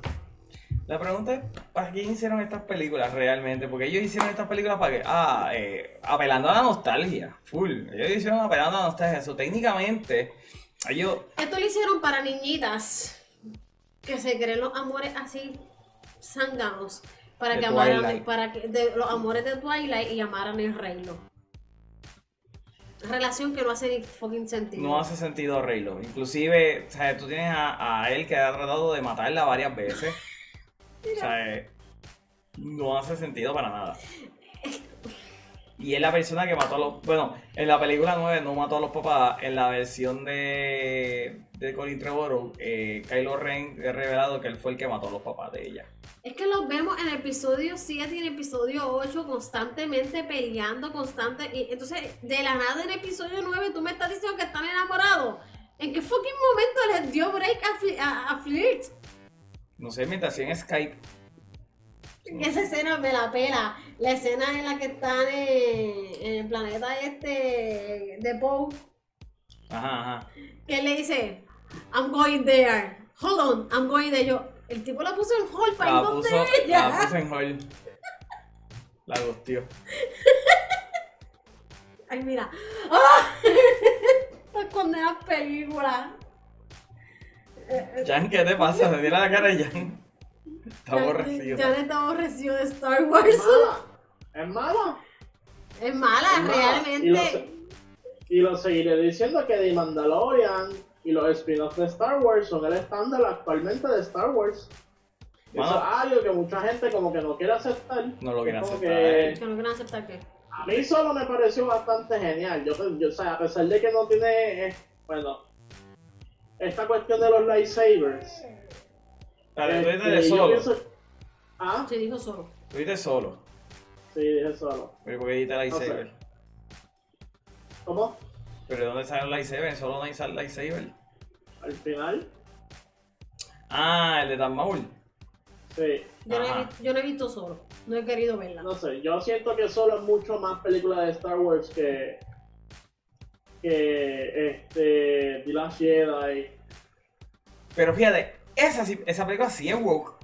Esa película tiene una relación entre Kylo Calrissian con un robot que, te, Jesus que es eh, implícita de que es una relación física entre ellos dos. Física, como un robot. ¿Cómo? Yes. Y ellos se fueron ¿Pero con... por dónde? por el USB. Eh, y ellos se fueron, los escritores, dándose eh, palmadas en el pecho diciendo de que Lando es el nuevo personaje pansexual en Star Wars y qué sé yo. Y es como que todo el mundo, ah, pero es que haría sentido. Y yo, "Mm, haría sentido si Lando estuviese con una Twi'lek o algo así, porque ¿verdad? en Star Wars han habido eh, parejas de diferentes razas, pero ¿por qué con un robot? Que para colmo el robot quiere la liberación de todos los Una pregunta, espérate, es espérate, espérate, espérate. Yo no he visto solo y yo quiero que me responda algo. Dime. Enseñan alguna escena así como que media. Obviamente. Hay una No conversa- X, ¿verdad? Pero Es alguna. un diálogo que Hay un se da, diálogo. que, que te da a entender de que eh, ¿De qué física? entre Lando y el robot hay algo, Hay algo. pero Y cuando ya, cuando el robot muere, pues Lando está casi llorando por, por su robot. So, sí. O sea, yo no, yo no imagino a Padme metiendo a C-3PO a, a su cuarto por las noches. Oh my god. ¿Verdad? Mientras Anakin, pero mientras Anakin pero- estaba peleando en el Clone Wars, estaba C-3PO cuidando a Padme. a- aparte, aparte de eso, yo pienso que en términos ¿verdad? de la acción, la aventura, eh, cierta parte de los personajes, pues, pues como que no sé, lo siento más, más atado a, a, a lo que yo acostumbro ver como, como Star Wars en comparación a esa cosa que llamamos Eh, el canon. The The Last Last Jedi y Yo voy a decir Ah, algo, de algo empieza, bueno. empieza. Voy a- Awakens, The Last Jedi y la última. Yo le voy a dar un punto a Jan en algo. El chamaco que hizo de Han Solo hizo un excelente trabajo. Realmente le hizo un excelente trabajo. Había unas escenas que yo dije, me daba chills, como que diablo, el tipo se parece un montón a Harrison Ford con los manerismos y todo. Eh, le puedo decir que la película es entretenida. De verdad, solo no es tan horrible como todo el mundo dice. Lo único es que el que el personaje se llame Han Solo porque estaba solito es como que Es so damn, fucking ¿sabes? lame. Es como Esto que- está bien lame. eso fue. ¿Dónde sacaron la idea? De Reddit, gente. Porque realmente estuvo sumamente lame. Y que él no sea la persona que se dé su propio nombre. Es como que eso, eso no es Han Solo, ¿me entiendes? Yo creo que Han Solo, se- si él no tuviese nombre, se daría su propio nombre. Han Solo. ¿Y por qué solo? Pues porque siempre jangueo solito. Porque no tiene gente, porque está solo. El personaje de Emilia Clarke a mí me gustó mucho en la película. El Kessel Run, el Kessel Run estaba entretenido, pero a la misma vez como que había muchas cosas pasando, pero sí, había como que una criatura Lovecraftian ahí o algo así. Estuvo cool ver Kessel. Um, No sé, voy a ver la película algún día. Realmente, realmente, mira, mano, en verdad, no es, no es- no es una joya, no, no- no es Rogue One. Es no es Rogue One, pero que es la única buena que ha tirado. Lo- después de, eh, de Mandalorian, lo único bueno que. Ok. En el cine, lo único bueno que ha llegado ha sido Rogue One. Y no puedo decir que es que no haya manera de fastidiar la movie, porque es que Disney hubiera encontrado maneras nuevas de fastidiar una, una película así. Bueno, es que Disney le quitó la película al director, Gareth Edwards no terminó esa película. Esa película se, se dice que el 60% nada más es de Gareth Edwards, el otro 40% fue el otro director, que es el de las películas de Bourne. Entonces tú tienes que la película de Solo fue casi completada por Philly Lloyd y se la quitaron la película y tuvo que venir Ron Howard a hacerla completa. Entonces es, es algo, algo que me Pero, ¿y, parece... pero ¿y qué es esta barbaridad de tenerle que estar quitando películas a los directores? tú eres un mal productor porque realmente si tú, si tú contratas a un director es porque tú lo vetaste. Y, mano, Philly Lord, Philly a lo mejor era porque estaba haciendo algo que a Kathleen Kennedy no le gustaba. Esta tipa muere, no, no puede morir. Pero yo no sé, la cosa es que Philly Lloyd para mí son excelentes directores. A mí me gustaron las películas de ellos de eh, 21 Jump Street y 22. Este, Cloudy with a Chance of Being, esa película está chévere. Y son los escritores de la película de Spider-Man Into the Spider-Verse. Así que, ¿qué ellos hicieron que fue tan horrible que a Catherine Kennedy no le gustó? Porque para colmo fue que el chamaco fue el que fue a dar las quejitas. El, Eh, el el actor que hizo de, de Solo. El que hizo de Han Solo. Ese tipo se crucificó. El tipo se crucificó él solo. Eh, Ese tipo Por se... no entender. Ya. ¿Tú sabías eso, Jan? no, no ha vuelto a sonar por ahí. Es que no va a volver a sonar. No va a volver a sonar porque el tipo fue a donde el head del estudio a quejarse de los directores y le costó a los directores la película. O sea, ¿quién, qué actor puede ser tan imbécil? Empezando, empezando. O sea, él tenía un par de cositas de actor y eso, pero esta es su primera película grande. Y él va y chotea, chotea, o le tira la mala a estos dos directores Creyéndose que estaba, que se la iba a poner las papas. que tienen su carrera hecha. Porque, ¿qué fue lo que pasó? Ah, votaron a Phil de, de esa película, se fueron a hacer la de, la de Spider-Man. Y le dieron, ganó- y le hice un Oscar. y le dieron un Oscar a Sony. Entonces ahora tú Y te ahora pones- va para la segunda. tú te pones a pensar, y entonces, ¿qué, qué pasó con, con la película que ellos estaban haciendo de solo? ¿Cuál era la diferencia? Que, o sea, yo quiero saber el bochinche. Porque ese chamaco le tuvieron que traer a un coach para que le enseñara a actuar en la película. What? Y ese revolú estaba bien fuerte. Entonces, la cosa es que Phil y Lloyd estaban cambiando cosas del screen y Lawrence Kasdan, que se cree que es el papá de Star Wars, mira, tipo, tú lo que hiciste fue adaptar las cosas que te estaba dictando George Lucas. ¿sabes? Tú no escribiste Star Wars Empire Strike Back. Eso, un email a ti díselo lo- así. a ti te la dictaron. Tú lo que hiciste fue un, lo que se llama un script doctorate a esa película. Pero nada, Lawrence Kasdan y su hijo No, estaban enchismaditos porque le estaban quitando cosas. Y cuando tú vienes a ver, pues qué cosas le habrán quitado. A lo mejor es el que Lando le estaba dando para abajo a un robot. Yo creo que eso es una cosa que a lo mejor le estaba Que, quitando. que debieron de haberla dejado fuera. O que el, el robot era un activista para enfocarse más en la historia. Tal vez es una cosa que le quitaron, ¿me entiendes? Nadie sabe. Pero todo fue porque el, el actor se fue a darle la quejita Se fue a a Kathleen. Kennedy, el head del estudio, y Kathleen Kennedy votó a Philly Lloyd. No sé. Creyéndose que se la iba a poner en, en las papas con Kathleen Kennedy cuando, ajá, la tipa se ha ido por un precipicio, sigue ahí, pero a nadie le importa. El Mandalorian es cringe. En el, en el, en el, ¿cómo se llama? Por eso digo, ella sigue ahí en el En el documental, en el especial que están haciendo de Mandalorian, es medio cringe. Porque nadie le habla a ella. Por eso digo, ella sigue ahí, pero pues a nadie le importa porque todos sabemos que tú te le cagaste a todos los fans de Star Wars. No tan solo en cuestión de las películas, sino públicamente como tú empezabas a expresarte de los fanáticos. Que eso es algo, yo entiendo que hay mucha gente que dice que los fans de Star Wars son tóxicos y toda la madre. Pero vamos, son gente que gasta dinero con con. Son gente que gasta dinero y no lo digo por decir, yo no soy fanática de Star Wars Die Hard como mucha gente que yo conozco, pero cuando teníamos la tienda, tú veías en los eventos, esa gente no le importa cuánto cuestan las cosas, ellos lo compran. Exactamente. Eh, Se meten en club y toda la madre y ellos, sus colecciones son gigantes.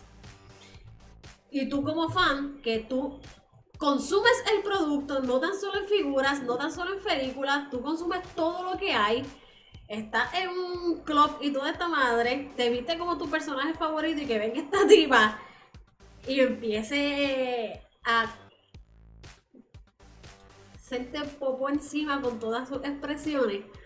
Obviamente, To- todos ustedes son unos obviamente, misógenos, eh, racistas, eh, homofóbicos y no merecen tener ninguna voz ni voto en donde va Star Wars. y con las camisas de Force is Female y toda la madre. Obviamente, no es que sean tóxicos, es que tú estás insultando a un fandom que lleva años, 40 años. 40 años, mira para allá, lleva 40 años años, consumiendo el producto que uno de sus personajes favoritos es fucking Leia y tú le estás llamando misógeno. Yep. No sé. No Eh, es que se... A mí me enseñaron que tú no te cagas donde tú comes. So, me parece que eso fue lo que ella hizo. Realmente, realmente Tú, yo no tú- no insultas, tú no in- insultas de esa manera. Hay formas de decir las cosas, va. Y el tú ponerte así con, con, con lo que mueve esa franquicia, es como que. ¿No? Déjame leer un Pero poquito. nuevamente, Ajá. nuevamente son personas que realmente no, no tienen ni la más mínima idea de qué es lo que quiere su audiencia. La, la Pero es que- es que no, no, es que no eso es se lo curioso. con su audiencia. Es ¿Ah? que eso es lo curioso. Ella trabajó por años con George Lucas. Eso es correcto. Ella sabe lo que pues, quiere la audiencia, ella sabe lo que le gusta a la Pues, en, eso- audiencia. en esos años parece que no, realmente no, no estaba haciendo su trabajo. Y la cosa es que no tan solo está trabajando con George Lucas, sino que George Lucas la escogió a ella. Ella dijo, esta es mi heredera. Y ella hizo una promesa diciendo que ella va a proteger el legado de George Lucas. O sea, no hay un golpe más a traición del que ha hecho Kathleen Kennedy. Vamos a ver, vamos a ver. En el entretenimiento, ¿quiénes son los traidores más grandes? Y of Johnny Catherine. J.F. Jones, Kathleen Kennedy, Bendy con los cómics. ¿Quién más? ¿Qué más podemos decir? Ustedes que sepan, que nos pueden decir quiénes son los traidores más grandes en el mundo del entretenimiento. Déjame ver. Fe- Fe nos dice, esos detalles no lo sabía. Hashtag release de Tremor Code. Eh, Fernando dice, solo was okay, better than the sequels. Y Fernando también dice, Catherine Kennedy no sirve. We all know that. We all know that, Fernando. Esa diva, yo no sé. Eso Bueno, fue culpa brother, La, traición. la tienen que sacar. Warner Brother, eso es correcto, Warner Brother se tiró a traición. Porque Warner Brother llegó a también a tirarle a los fanáticos de Snyder. Y es como que, wey, wey, wey, estos son la gente que te... Lo de Harley Quinn. Que yo solo envié al chat. Realmente, Ajá. eso de Harley Quinn, que se están burlando de dos fandoms. Se están burlando de los fanáticos de Release de Snyder. No, no, no, no, no se están burlando de dos fandoms. Ellos están diciendo que es la mis, eh, que son la misma eh, el mismo fandom. Que son, que son la mi- los mismos troles tóxicos, son ellos dos. Ajá. Porque la camisa del otro no me acuerdo qué es lo que decía. Yo sé que uno Eh, decía Release era de Snyder con. Decía Era de remake, Star Wars, pero no. remake de las Jedi. ¿Eso es lo que decía? Yes. Ah, Era uno de Star Wars y no del Snyder. Y una Cut. de la Snyder con. Que realmente eso a Warner Brothers le quedó bien feo. Feísimo que pusieran eso. eso. Le quedó muy mal, muy mal el haber aprobado eso. Anyway, Jan, algo más que tú tengas que decir acerca de Catherine Kennedy. Si tú la tuvieses al frente, Jan, ¿qué tú le dirías a Catherine Kennedy? Y ya ahora mismo como el nene que golpea, como el nene Me que tiró, quiere me, golpear. tiró, me, ti- me tiró la línea de, de Civil War de Daredevil. Cuando Daredevil le da la peseta a, a Tony cuando lo meten preso en el, en el, en el Negapizón. Ah, Para, ¿verdad? Para el que no lo sabe, en, en Civil War, en el cómic, el cómic del 2005, no en la secuela, que no existe. Este, anyway, en el, cuando Daredevil lo meten preso, porque Daredevil era, él no estaba a favor del registration, él- los agentes de Shield vienen y le dan, le dan una peseta a Tony y le dice, ah, él tenía esto escondido debajo de la lengua y desde ese entonces no ha hablado, no ha dicho nada. Desde que lo encontramos eso, él siempre estuvo callado. Y Tony coge la peseta y la mira y le dice, I don't understand, yo no entiendo. Y Daredevil le dice como que, imagínate que esas son 30 monedas de plata, espero que puedas dormir bien esta noche. Judas. Así yo le diría a ella, porque ¿verdad? Ese, ese dato de que, de que ella fue escogida específicamente por George Lucas como su sucesor, y el que ella coge y haga todas estas cosas con la franquicia, mano, ni Judas, ni Judas se animó tanto.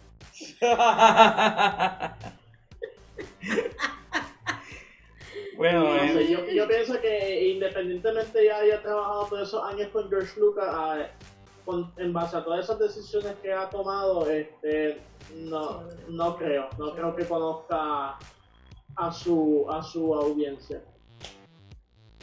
no, definitivo. Yo solamente espero que ahora, ¿verdad? Con el, con el triunfo de, del release de Snyder Cut y ahora que los mismos fans están pidiendo el Ayer Cut, yo creo que ahora deben de empezar a escuchar más a los fans. Yo, yo, ¿verdad? Esto es una línea bien finita en cuestión de... Se supone que los fans no tengan potestad sobre el arte. Yo, yo estoy a favor de eso, es verdad. Se supone que los fans son espectadores, así que ellos tienen que ver lo que tú como creador le vas a ofrecer a ellos. Por eso yo supe, cuando dijeron lo de los midichlorian y había muchos fans quejando, siempre decía, gente, esta es la historia de George, ustedes tienen que leer, de, ver la, la Ay, historia mío, que que, George que quería dar. que eso es otra, que hay, eh, están los fans de la saga completa que les gusta pues lo que hay ahora mismo. están los fans que odian lo que hay, lo que hay y aman lo antes, antes de esta trilogía, aman todo lo antes de esta trilogía. Están los fans que les gusta todo, pero odian los de los midi Gloria y odian a George Lucas. Es como que, what? Nadie- tú no puedes odiar a George Lucas. Si tú odias a George Lucas, tú no eres fanático de Star Wars. Cabrón, cabrón, cabrón, cabrón. ¿Cómo tú me vas a decir? Yo, yo lo he escuchado y yo todavía ¿Lo has yo no salgo. Y mala mía que me vaya hablando malo full, pero yo no, yo no salgo del asombro que una persona me diga yo amo Star Wars, pero yo odio a George Lucas. Como que cabrón, ¿qué? Eso no, eso no tiene nada de sentido. O Nada, sea, nada. George Lucas es el tipo que creó este mundo.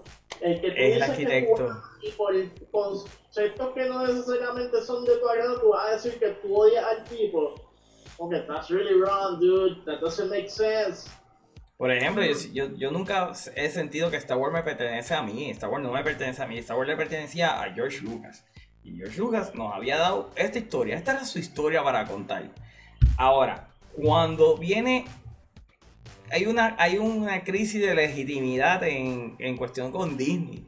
Disney compra Star Wars. Le pertenece porque lo compró. Pero no es de él, no es creación de, de Disney como tal, o sea, del estudio. Ellos van a adaptar lo que George quería y van a continuarla.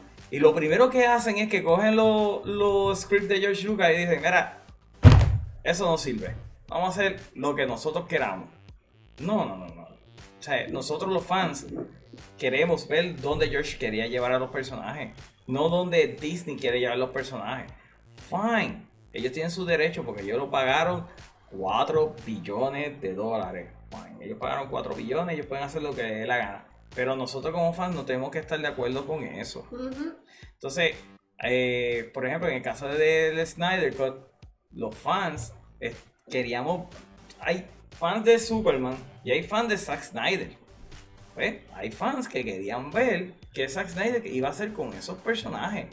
Cuando vieron Justice League se dieron cuenta que no importa lo que Zack Snyder hubiese hecho, hubiese sido mejor que esto, porque por lo menos iba a hacer sentido. Porque iba a ser a servicio de la historia. Que entonces, no es que nosotros estamos eh, exigiéndole al autor que cambie lo que hizo. No, nosotros a nosotros no nos dieron lo que el autor hizo, ¿me entienden? En este caso estamos exigiendo la versión del autor. Esa es la diferencia del Snyder Cut. Por eso cuando yo vi a esa gente criticando y diciendo que son fans tóxicos, que no se le debe dar voz, que no puede ser que vayan a cambiar lo que ya salió y salió publicado, que ustedes tienen que recibir lo que salió ya porque es arte, es arte y tú eres receptor. No, mano, no es lo mismo. Nosotros queríamos ver lo que el artista quería hacer. Es, es arte, es arte, pero también es un producto. Es un producto. Exacto. Exacto. O sea, nosotros queríamos ver qué era lo que él iba a hacer. Nosotros queríamos ver a dónde él lo iba a llevar. Y por eso es que Release Cut no es igual a fans dictando lo que debe de hacer un estudio con sus eh, películas. No. O sea, Melanie le gusta Shazam. No es lo que yo hubiese hecho con Shazam. eh, objetivamente yo le di un 6, pero te gustó. Objetivamente un 6. Pero La fan en mí le di un 10, pero es la fan ciega. Ajá. Y a mí eh, Aquaman no me gustó. Y hay mucha gente me dice, ¿cómo? Y yo, pues a mí no me gustó. No puedo decir que Aquaman es una porquería. Estoy- Estoy diciendo que la película a mí de Aquaman a mí no me, me- no me pareció revolucionaria como mucha gente dice. Pero yo no voy a hacer un hashtag, ah, pongan a, Arthur Rubio otra vez. No, eso es estúpido, porque la versión nueva es esa. Pero ok, yo me voy con esa. ¿Me entiendes? No sé si ustedes me entienden acerca Sí, sí. De, de eso. O sea, Claro, sí. no es que estamos exigiendo que se cambie el arte, estamos exigiendo que nos den lo que nos prometieron realmente. Y en el caso de Star Wars, Kathleen Kennedy hizo una promesa diciendo que iba a honrar los personajes de George Lucas y lo que ella hizo fue hacerle lo que le dio la gana y destruirlo full. Realmente lo que ella hizo fue buscar protagonismo. Básicamente, ella lo que hizo con esta trilogía en Disney fue buscar protagonismo. Y, cuan- y- y- y- es cierto. Y entonces, pero la cosa es que cuando tú coges una- algo que es personal tuyo y tú lo escribiste, tú lo creaste, tú hiciste todo, Pues tú puedes traer- decir la historia que te dé la gana. Y si a mí no me gusta, pues no me gustó. Pero en el caso de Star Wars no es eso. Caso de Star Wars es que literalmente esto ya venía con, con una mentalidad de una sola persona. Y lo que nosotros queríamos saber era dónde esto iba a terminar. Si Kathleen quería hacer solo y solo hubiese sido la misma película que salió, a mí no me molesta. Es más, a mí ni me ofende solo. A mí ni me ofende. Porque eso no lo escribió George. Porque eso es una historia alterna. Eso es aparte. No tiene nada que ver con Skywalker Saga. El Skywalker Saga no hace sentido, está truncado. Es una historia truncada y es horrible. Es horrible. Tú tienes Con nueve esas últimas tres sí. Sí, son tres películas que truncaron la saga. Y que están ahí y que, Y ya son y que, ellos- que son canon y ya no hay remedio. Ya no hay remedio realmente por más que escriban libros, por más Y que son inconsistentes. Ya. Todo por el protagonismo de Kathleen Kennedy. De inconsistentes. La gente, querer- la gente critica mucho, eh, critica mucho las precuelas. Pero de las precuelas tenemos cosas como escenas de combate excelentes. eh, Personaje femenino fuerte, independiente, porque Padme. Esa me- está en la 3. Me he dado con gente que odia a Padme. Me vi por la 3. Pero Padme era una Varas. Era una varas. Ella es la que salva a Obi-Wan y a Anakin cuando están amarrados al pilar ese, que los van a, prácticamente los van a matar. Que no había necesidad por el protagonismo de Kathleen Kennedy de tener una mujer front and center eh, que lo fuera todo, que fuera la salvadora. Y destruir a, a Luke Skywalker. ¿Por qué esa mujer odia tanto a Luke Skywalker? ¿Dónde la tuvo? O sea, yo no entiendo.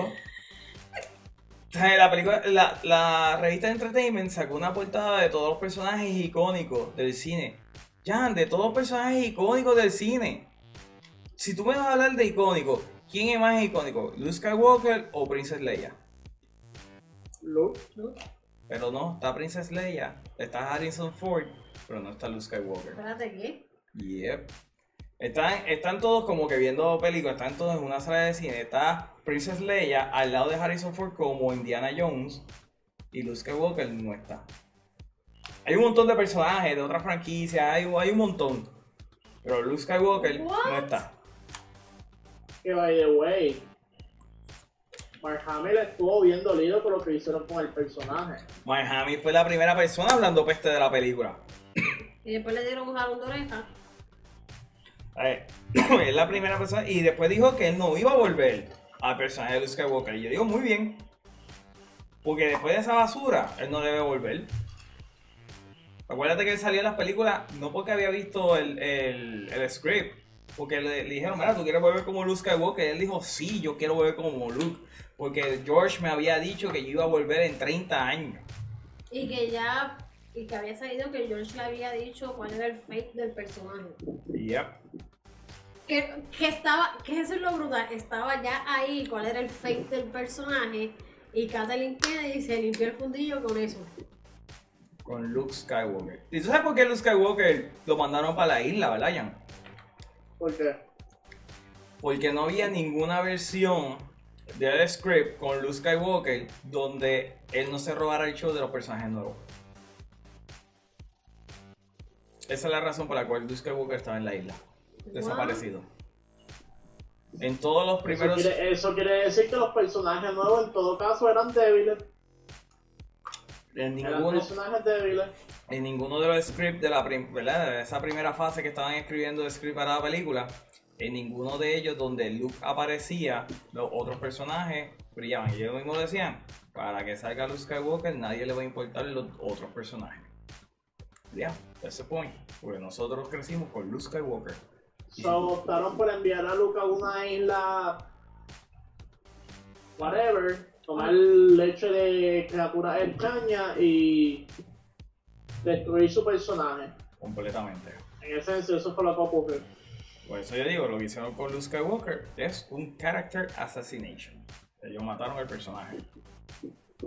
Literal y figurativamente.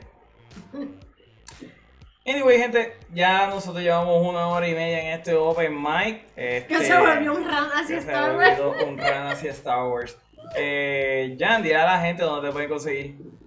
A través de mi página de Facebook, Issue42. Ya no lo tengo que deletrear afortunadamente porque mira, está ahí abajo, justamente abajo de mí. Así que búscame en Facebook.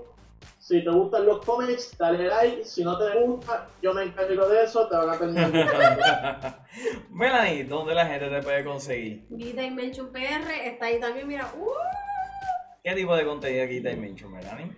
Series, películas, De todo un series, películas. Anyway, gente, a mí obviamente me pueden conseguir en todas las redes sociales como at The Movie Guy PR. Recuerden darnos like y suscribir a nuestro canal de YouTube. Y como dijimos al principio, ya estamos en Spotify Podcast, así que nos pueden escuchar en versión audio para la gente que le gusta más escuchar que ver los podcasts. Esto ha sido Por todo. si no quieren vernos las caras. Pues si no quiere vernos las caras. Esto ha sido todo hoy por la noche de hoy. Muchas gracias a toda la gente que se nos sintonizaron y hablaron en el chat. Nos veremos en la próxima. By the way, recuérdense, mañana a las 7 y media tenemos el evento especial de Harry Potter. Así que va a estar, Harry, el sucio voy a poder. estar con Oscar en un live mañana. Por favor, no se lo pierdan. Vayan y apóyennos. ¿Qué pasó? No, nada. Anyway, eso ha sido todo por la noche de hoy. Gracias por todo. Bye bye. See you.